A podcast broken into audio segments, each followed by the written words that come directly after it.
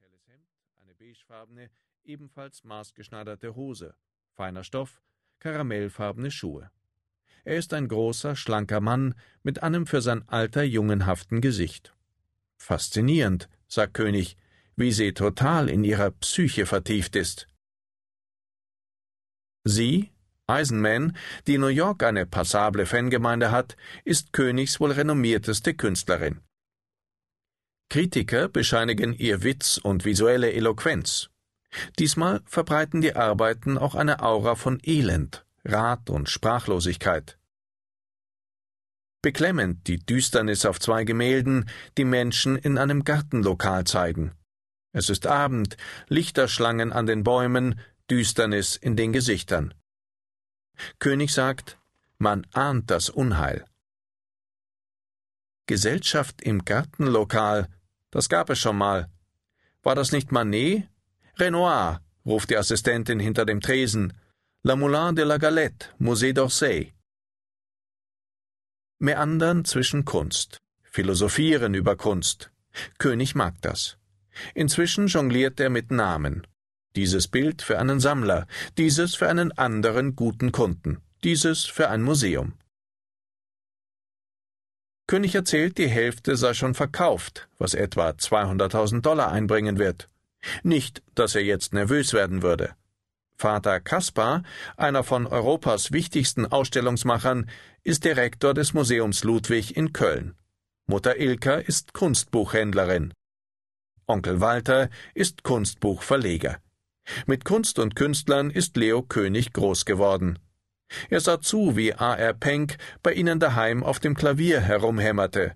Mit Georg Baselitz fing er Aale, und wenn sie im Wohnzimmer Fußball spielten, markierte schon mal eine Arbeit von Gerhard Richter das Tor. Als König mit 20 Jahren nach New York ging, vermittelte ihm sein Vater Praktika bei renommierten Galeristen.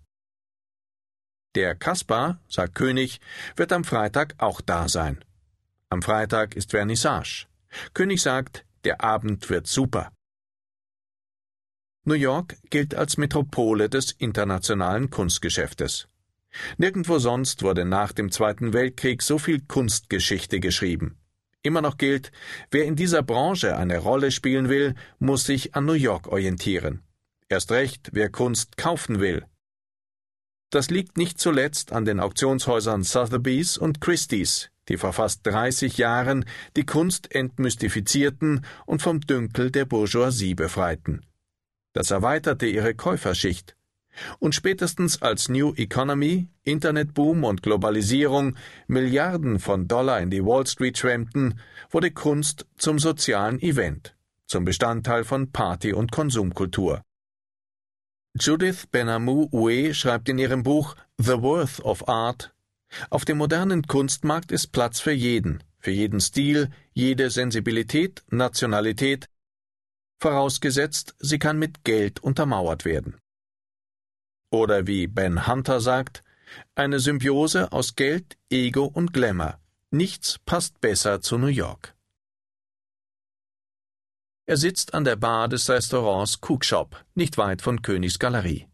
Er trägt Anzug und Krawatte, ein geschäftlicher Termin, entschuldigt er sich.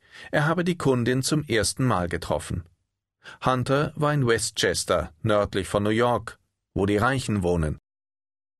Die Kundin ist mit einem Investmentbanker verheiratet, hat vier kleine Kinder, ein 2500 Quadratmeter großes Haus und viele leere Wände. Hunter hat schon im College angefangen, Kunst zu sammeln. Er hat über Kunst geschrieben, er kennt sich aus. Jetzt lebt er davon. Mal ehrlich, wer sich nicht auskennt, für den kann der Markt schon einschüchtern sein, sagt er. Wo kaufen? Messe oder Galerie? Was kaufen? Klassische moderne, zeitgenössische Werke oder doch gleich Fotografie? Eine mittelmäßige Arbeit von einem renommierten Künstler oder eine sehr gute Arbeit von einem unbekannten Künstler? Egal wie die Antworten ausfallen, an New Yorks Galeristen kommen Leute wie Hunter nicht vorbei. Galeristen sind die vielleicht wichtigste Säule des Kunstgeschäftes. Sie sind Mittler zwischen Künstler und Käufer, gewissermaßen die Türsteher der Branche. Nur ein Künstler, der eine Plattform erhält, hat, mit wenigen Ausnahmen, eine Chance, ins Blickfeld der Kritiker zu geraten, der Kuratoren von öffentlichen, privaten Museen oder großen Sammlungen. Deren Expertise wiederum beeinflusst die Reputation des Künstlers, den Wert seiner Arbeiten und die Nachfrage. Sagen wir mal so, sagt Hunter, das ist die Theorie. In der Praxis weiß keiner, wer genau was macht.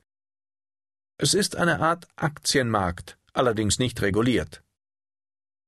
Zumindest eines weiß jeder.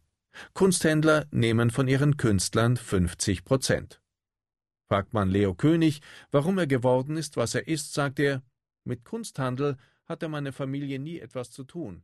Das war unbespieltes Pflaster. Vielmehr hat der Kasper eher keine